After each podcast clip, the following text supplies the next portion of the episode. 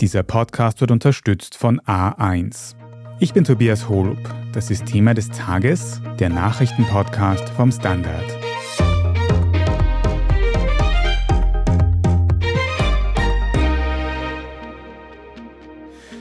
Gleich mehrere Parteien in der EU warnen in einem Bericht vor den Gefahren geheimer Spionagefirmen. Doch einige wollen sich querstellen, denn die Europäische Volkspartei will Passagen ändern, die Sebastian Kurz betreffen.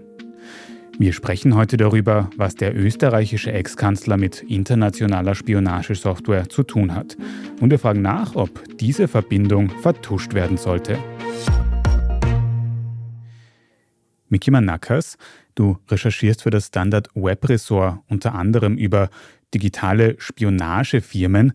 Und da gibt es jetzt eben Aufregung um einen EU-Bericht, der sich damit beschäftigt, wie sehr solche Spionagesoftware auch in Europa zum Einsatz kommen könnte. Kannst du uns für den Anfang mal kurz erklären, warum gibt es diesen Bericht überhaupt? Was ist da der Hintergrund? Mhm. Genau, also Ausgangspunkt für diesen EU-Bericht, der da gestern eben veröffentlicht wurde, sind eigentlich die Aufdeckungen rund um das israelische Spyware-Unternehmen NSO Group und ihre Spionagesoftware Pegasus wird vielleicht einigen Leuten schon ein Begriff sein. 2021 wurde dann nämlich im Rahmen einer internationalen Recherche aufgedeckt, dass mit dieser Pegasus-Spyware die Smartphones von Journalistinnen, von Oppositionspolitikern von Menschenrechtsaktivisten ausgespäht wurden. Da geht es ums Abhören von Telefonaten, das Auslesen von Nachrichten, Zugriff auf Bilder, die Kamera, Mikrofone, also eigentlich auf das komplette Gerät. Und zu den Kunden haben teils autokratische Staaten gezählt, sowohl außerhalb der EU als auch zum Beispiel Ungarn. Und dieser ganze Skandal, der da gefolgt ist, hat dann einen Untersuchungsausschuss im EU-Parlament nach sich gezogen, wo jetzt eben aufgearbeitet werden sollte oder aufgearbeitet wurde, wie es um den missbräuchlichen Einsatz von Spyware innerhalb der Europäischen Union steht derzeit. Und da wird auch recht detailliert auf die, sagen wir mal, wichtigsten Unternehmen aus dieser Branche eingegangen, primär eben auf die NSO Group, aber unter anderem auf das österreichische Unternehmen DSIRF, das letztes Jahr schon für Schlagzeilen gesorgt hat. Mhm. Kannst du uns über diese Spionagefirmen ein bisschen mehr erzählen? Also zum Beispiel dieses NSO, dieses Pegasus. Was machen die genau? Ja, genau. Also wie gesagt, ist eigentlich das Geschäftsmodell dieser NSO Group gewesen, dass sie diese Software herstellen und quasi eigentlich der Sinn und Zweck dieser Software war, dass sie über sogenannte Zero-Day-Sicherheitslücken, also unbekannte Sicherheitslücken, das ist so, dass eigentlich die wertvollsten Sicherheitslücken, kann man sagen, am Markt. Da geht es nämlich um, sagen wir mal, jetzt jedes Handy, jeder Computer hat ja ein Betriebssystem, das irgendwie eine Software drauflaufen hat, zum Beispiel Microsoft ein Windows-Betriebssystem oder am iPhone ist es eben das iOS-Betriebssystem. Und Zero-Day-Lücken heißen Zero-Day, weil selbst die Entwickler, also selbst die Produzenten, selbst Apple weiß nicht, dass diese Sicherheitslücke existiert. Und das hat dieser Pegasus-Spionagesoftware eben erlaubt, quasi Mobiltelefone zu übernehmen, ohne dass das überhaupt aufgefallen ist. Also das konnte dann teilweise jahrelang auf dem Smartphone sein, ohne dass jemals jemand aufgefallen ist, dass sie dort überhaupt sich befindet. Mhm. Und dann hast du noch ein Unternehmen mit einem komplizierteren Namen angesprochen, DSIRF. Was steckt da dahinter? Das ist aus österreichischer Sicht besonders spannend, ganz einfach deshalb, weil das Unternehmen bis gestern am Montag noch seinen Sitz in Wien hatte. Bis gestern, weil das Unternehmen gestern dann bekannt gegeben hat, dass es sich aus dem Dachraum zurückziehen wird. Auslöser für diesen radikalen Schritt dürfte tatsächlich ein Bericht von Microsoft sein, der letzten Sommer veröffentlicht wurde. Damals hat Microsoft gewarnt, dass der DSIRF-Trojaner Sub-Zero unter anderem für Angriffe auf Anwaltskanzleien, und Banken in Österreich, England und Panama genutzt wurden. Und dieser Bericht hat dann nicht nur eine Welle an Medienberichten ausgelöst, sondern eine Prüfung durch die Direktion Staatsschutz und Nachrichtendienst und auch die Staatsanwaltschaft ermittelt. Inzwischen. DSERF bestreitet diese Vorwürfe natürlich alle, beteuert, dass Sub-Zero ausschließlich für den staatlichen Einsatz innerhalb der EU gedacht gewesen sei. Trotzdem haben sie dann ein Statement am Montag veröffentlicht, in dem sie sagen, dass die Entwicklung dieser Software komplett eingestellt wird und dass sie sich eben aus Österreich und Deutschland zurückziehen. Um vielleicht noch näher darauf einzugehen, was Sub-Zero überhaupt kann. Es ist eben auch eine Spionagesoftware, die recht, sagen wir mal, potent in ihren Fähigkeiten ist. Das wurde schon Ende 2021 bekannt. Es ist eine Internetpräsentation der Firma aufgetaucht, in der sie unter anderem die Analyse von Wahlen und Kampagnen bewirbt, aber auch erweiterte Biometrie wie Gesichtserkennung und es ist die Rede von Tools, um sensible und private Daten abzusaugen. Und da wird von Sub-Zero als Cyber Warfare der nächsten Generation gesprochen.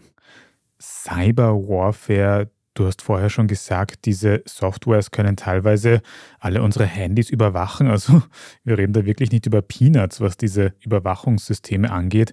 Und da gibt es jetzt eine Österreich-Connection auch, habe ich das richtig verstanden? Ja, ich glaube, da gab es gestern ein paar Missverständnisse auch, nachdem dieser EU-Bericht aufgetaucht ist. Grundsätzlich wurde darin nämlich von einer Verbindung zwischen Sebastian Kurz und der NSO Group, beziehungsweise dem Mitgründer der NSO Group, Shalev Julio, aufgeworfen. Nach seinem Rücktritt als Bundeskanzler hat Kurz nämlich im Oktober 2022 gemeinsam mit diesem NSO-Mitgründer ein Cybersicherheitsunternehmen namens Dream Security gegründet, das sich eigenen Aussagen nach auf den Schutz kritischer Infrastruktur fokussiert. Das heißt Strom Stromnetze, Energienetze. Und eigenen Aussagen nach hat Julio nichts mehr mit der NSO Group zu tun. Das Unternehmen hat er selbst im August 2022 verlassen. Mhm. Das heißt, Sebastian Kurz arbeitet zusammen mit der Person, die eines dieser Spionageunternehmen gegründet hat, ursprünglich.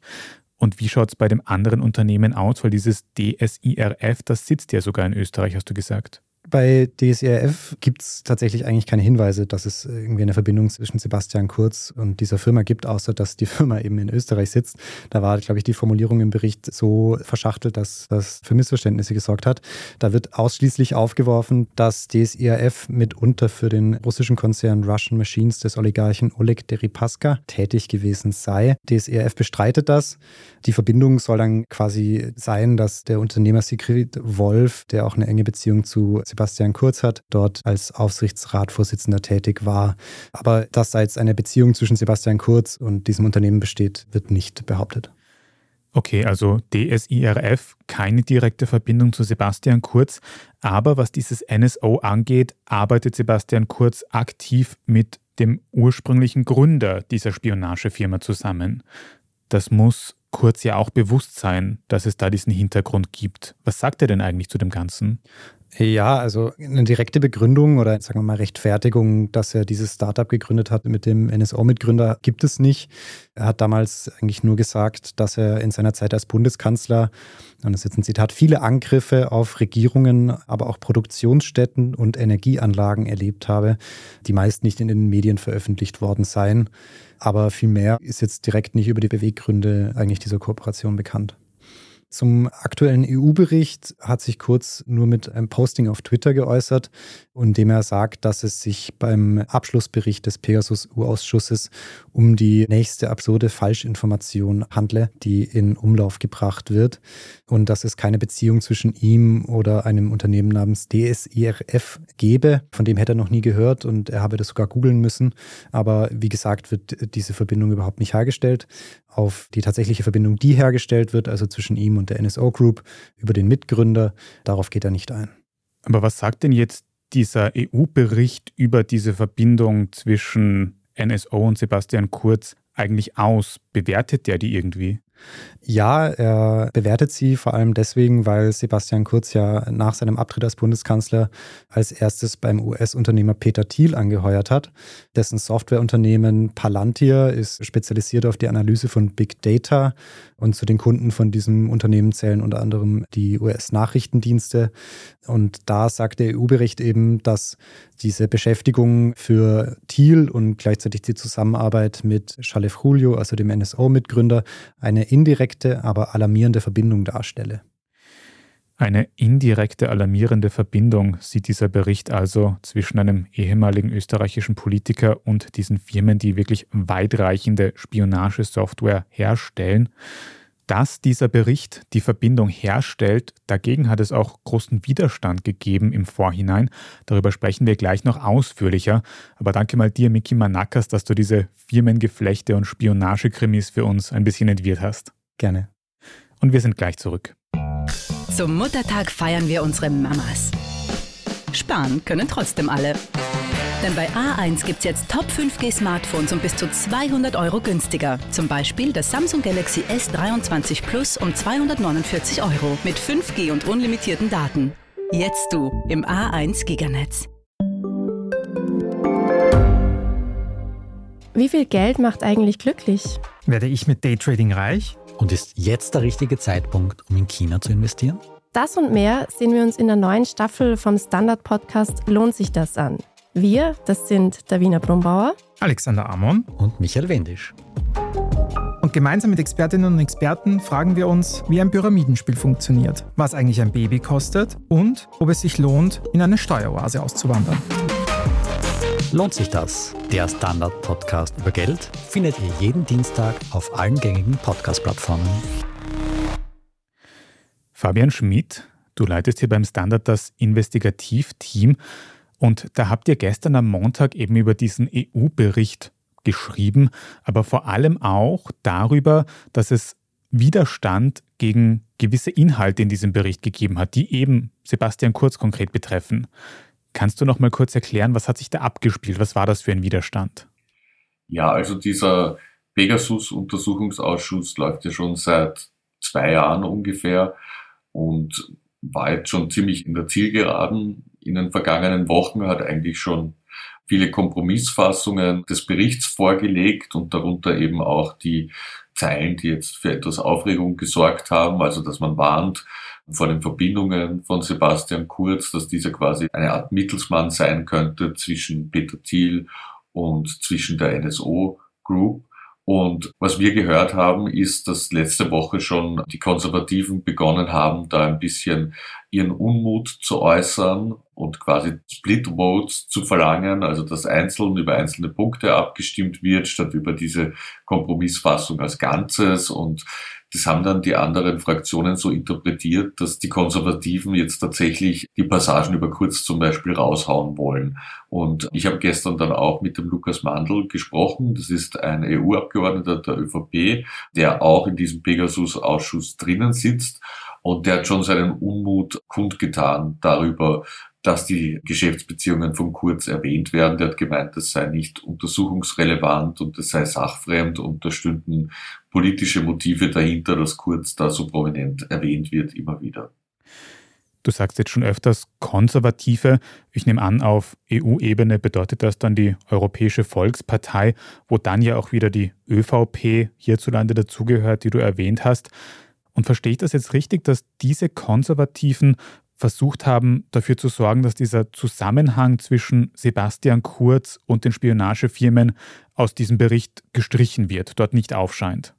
Ja, also es gab zumindest die Überlegungen. Also tatsächlich sind dann keine Abänderungs Anträge eingebracht worden und es ging alles eigentlich dann doch recht flott durch. Aber man hat zumindest im Vorfeld versucht, die Stimmung auszuloten, ob man vielleicht eine Mehrheit bekommt dafür, dass das wieder aus dem Bericht verschwindet und da ist man offenbar gescheitert. Und die Argumentation war gewissermaßen, dass dieser Urschuss ja den Einsatz, den missbräuchlichen Einsatz von Spähsoftware bis 2020 untersuchen soll und dass es da nichts verloren hat, das Kurz im Herbst 2022 mit dem Gründer der NSO Group ein Startup aufgemacht hat. Und jetzt hast du gesagt, es ist dann nicht zu diesen Änderungen gekommen. Warum nochmal genau nicht? Also es war eigentlich dann recht unspektakulär. Ich nehme an, dass die ÖVP bzw. die EVP dann draufgekommen sind, sie haben keine Mehrheit für diese Änderungen am Bericht und dass sie auch gemerkt haben, dass es wahrscheinlich nicht so gut kommt, wenn man das dann raushaut, weil sich die anderen Fraktionen im Vorfeld da doch recht enttäuscht und wütend gezeigt haben. Und dadurch ging das dann recht schmerzlos durch. Auch ohne Debatte oder Diskussion, sondern es wurde einfach dann einzeln abgestimmt über die Kapitel und alles wurde angenommen.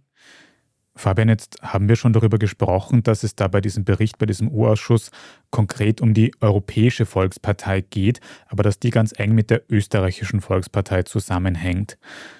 Würdest du dann eigentlich sagen, dass diese Änderungswünsche an dem Bericht aus Brüssel von der EVP gekommen sind oder sind die vielleicht aus Österreich von der ÖVP angemeldet worden? Also ich glaube, es war womöglich eine Mischung. Insgesamt war die EVP an sich Sie soll nicht so zufrieden damit gewesen sein, wie detailliert der Bericht in einigen Beispielen ist. Also da geht es ja auch viel um zum Beispiel Polen, viel um Ungarn. Das waren ja Länder, die damals zumindest auch in der EVP-Parteiengruppe dabei waren, die Machthaber dort, Orban. Und ich glaube, da wollte man ein bisschen dämpfen insgesamt und in dem Kontext eben auch die Nennung von Kurz abschwächen. Also ich glaube, das war so eine Mischung. Ich glaube nicht, dass es jetzt so wichtig war, dass da jetzt alle Hebel von Wien aus in Bewegung gesetzt wurden, weil ich meine, es sind ja Sachen, die faktisch bekannt sind schon seit längerem. Sie kommen halt jetzt quasi dann in einem offiziellen EU-Bericht noch einmal vor. Also ich glaube, das war mehr so eine Melange an unterschiedlichen Motivlagen. Könnte es denn sein, dass Sebastian Kurz selbst versucht hat, da zu intervenieren? Also so wie es sich gestern dargestellt hat, hat man das Gefühl gehabt, dass sein Team eher überrascht ist davon, dass er da so prominent vorkommt in diesem Bericht. Von dem her lässt sich schwer sagen dass er selbst Zusammenhänge mit diesen Spionagefirmen zum Teil bestreitet, haben wir ja im ersten Teil des Podcasts schon gehört. Aber Fabian, jetzt kann ich irgendwie nachvollziehen, was diesen Aspekt von Sebastian Kurz und Spionagefirmen angeht, dass die EVP da nicht unbedingt will, dass dieser Zusammenhang in einem Bericht steht. Aber könnte da noch irgendeine Motivation dahinter stecken? Will man sich da irgendwie von Kurz distanzieren oder will man Sebastian Kurz schützen? Was könnte da dahinter stecken? Also prinzipiell schaut es natürlich immer suboptimal aus, wenn ein ehemaliger Regierungschef noch dazu sehr schnell diverse Geschäftsbeziehungen eingeht mit Personen, die jetzt nicht den allerbesten Leumund haben. Und gerade in dem Zusammenhang muss man sagen, dass der Gründer der NSO Group natürlich schon ein sehr berüchtigter ist. Also Pegasus war wirklich ein riesiger Abhörskandal. Da wurden wirklich auch innerhalb der EU oppositionelle Staatsanwälte, Journalisten etc. abgehört. Genau darum geht es ja in diesem Urausschuss. Und zwar sagt Julio, das ist dieser NSO-Mitgründer jetzt, er hat mit seiner Ex-Firma gar nichts mehr zu tun und es ging ja bei dem Startup mit Kurz um Cybersicherheit, also um das Gegenteil, um den Schutz von kritischer Infrastruktur etc aber trotzdem, während dieser Pegasus-Skandal noch warm ist mit dem Mann, der dafür verantwortlich ist, ein Startup zu gründen, das schaut vielleicht nicht so gut aus für einen Ex-Kanzler. Und auch Peter Thiel ist sehr berüchtigt. Und ich denke mir, dass das schon sein kann, dass man da diesen Eindruck vermeiden will, dass Ex-Kanzler aus der konservativen Riege eben wenig Skrupel haben, solche Business-Deals einzugehen. Das kann schon ein Motiv sein und eben auch Kurz selber will natürlich auch nicht in so einem negativen Zusammenhang erwähnt werden, denke ich mir. Also das kann schon beides sein. Schlussendlich wurde ja dann auch diese Kompromissfassung des Berichts angenommen, wie du gesagt hast, der ja, wenn ich das richtig verstehe, prinzipiell herausstreicht, wie problematisch diese Spionagefirmen sind und wie die operieren auf europäischer Ebene, wie problematisch das ist. Wird das Ganze denn jetzt noch irgendwelche Konsequenzen haben? Also der Urausschuss des EU-Parlaments wird jetzt noch konkrete Empfehlungen ausarbeiten und die dann ableiten. Es war jetzt nicht so, dass im Zuge des Urausschusses irgendwelche sensationellen Dinge ans Tageslicht gekommen sind. Es ging mehr darum, so eine Art von umfassender Aufarbeitung von all dem, was schon bekannt ist, zusammenzustellen. Und es ist sicher ein sehr interessanter Bericht geworden auf ca. 160 Seiten. Also das macht einem das Problem, dass der Missbrauch von Space-Software in Europa verursacht, schon noch einmal deutlich. Also dieses Ziel hat er auf jeden Fall erreicht und dann wird es in einem mühsamen Prozess Empfehlungen auszuarbeiten und vielleicht sogar in Gesetze umzuwandeln. Aber ich glaube, es ist schon sehr wichtig, sich mit dieser Thematik zu befassen. Vor allem da auch in Österreich ja regelmäßig Wünsche laut werden, dass wir auch eine solche Spionagesoftware kaufen und einsetzen. Also was bisher nicht passiert ist, auch wenn es ein paar Mal schon sehr knapp war. Man kann allerdings davon ausgehen, sollte wieder eine türkis-blaue Regierung kommen, dann wird es wahrscheinlich recht schnell gehen, dass wir so eine Spielsoftware erhalten. Umso wichtiger ist es, dass wir über die Arbeit dieser Spionagefirmen besser Bescheid wissen und auch die möglichen Verbindungen zu Politikerinnen und Politikern. Also danke, dass du da auch beigetragen hast, Licht ins Dunkel zu bringen, Fabian Schmidt. Danke. Wir sprechen jetzt dann in unserer Meldungsübersicht gleich noch über einen Fall von Polizeigewalt in Wien und über das heute anstehende ESC-Halbfinale. Wenn Sie, liebe Zuhörerinnen und Zuhörer, unsere journalistische Arbeit hier beim Standard in der Zwischenzeit schon unterstützen möchten, dann können Sie das zum Beispiel tun, indem Sie ein Standard-Abo abschließen, egal ob für die Zeitung, online oder wenn Sie unseren Podcast über Apple Podcasts hören, dann kann man dort auch einige Euro für ein Premium-Abo zahlen, uns in Zukunft ohne Werbung hören und vor allem sehr unterstützen. Also vielen Dank dafür. Jetzt aber dranbleiben, wir sind gleich wieder da. Zum Muttertag feiern wir unsere Mamas. Sparen können trotzdem alle. Denn bei A1 gibt es jetzt Top 5G Smartphones um bis zu 200 Euro günstiger. Zum Beispiel das Samsung Galaxy S23 Plus um 249 Euro mit 5G und unlimitierten Daten. Jetzt du im A1 Giganetz. Gibt es außerirdisches Leben? Haben Tiere ein Bewusstsein? Können wir durch die Zeit reisen? Es gibt so viele große Fragen, die uns Menschen seit Jahrtausenden beschäftigen. Aber erst jetzt kann die Wissenschaft Antworten darauf liefern. Oder neue Rätsel entdecken. Ich bin Tanja Traxler. Und ich bin David Rennert. Im Standard-Podcast Rätsel der Wissenschaft gehen wir großen Fragen der Menschheit auf die Spur. Wir fragen Wissenschaftlerinnen, was in schwarzen Löchern passiert. Wo die Aliens bleiben. Und die Fusionskraftwerke. Und wo die Mathematik an ihre Grenzen stößt. Rätsel der Wissenschaft. Jeden Mittwoch eine neue Folge. Überall, wo es Podcasts gibt.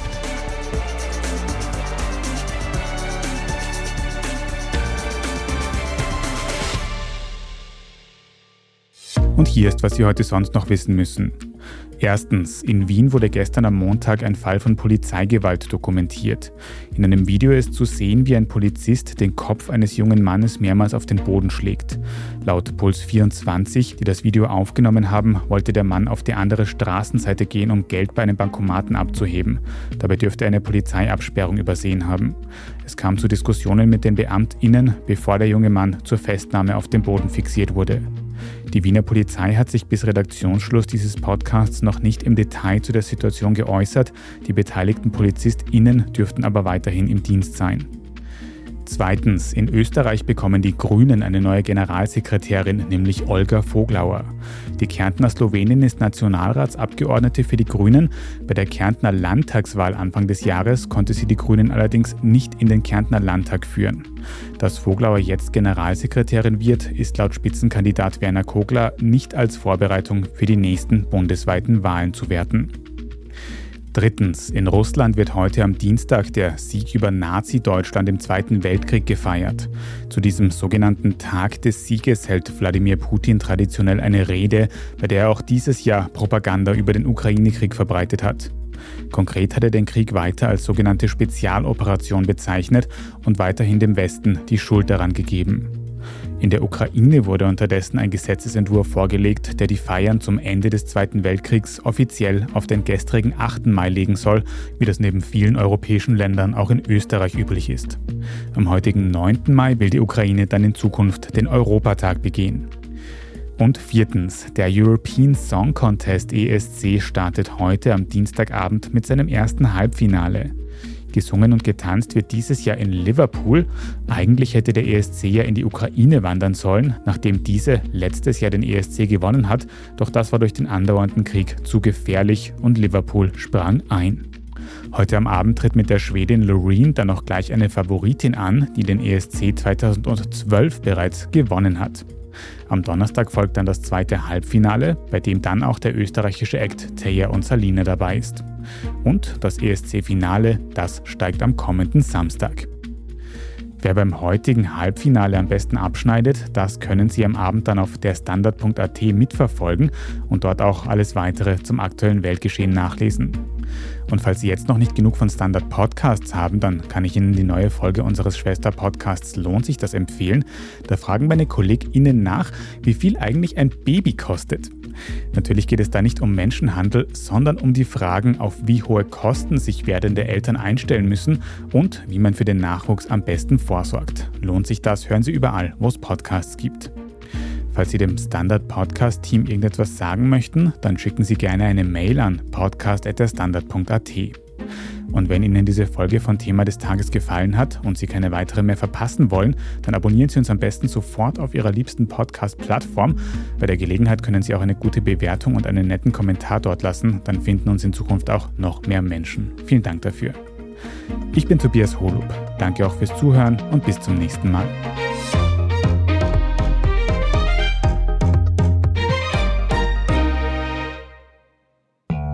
Zum Muttertag feiern wir unsere Mamas. Sparen können trotzdem alle. Denn bei A1 gibt's jetzt Top 5G Smartphones um bis zu 200 Euro günstiger. Zum Beispiel das Samsung Galaxy S23 Plus um 249 Euro mit 5G und unlimitierten Daten. Jetzt du im A1 Giganetz.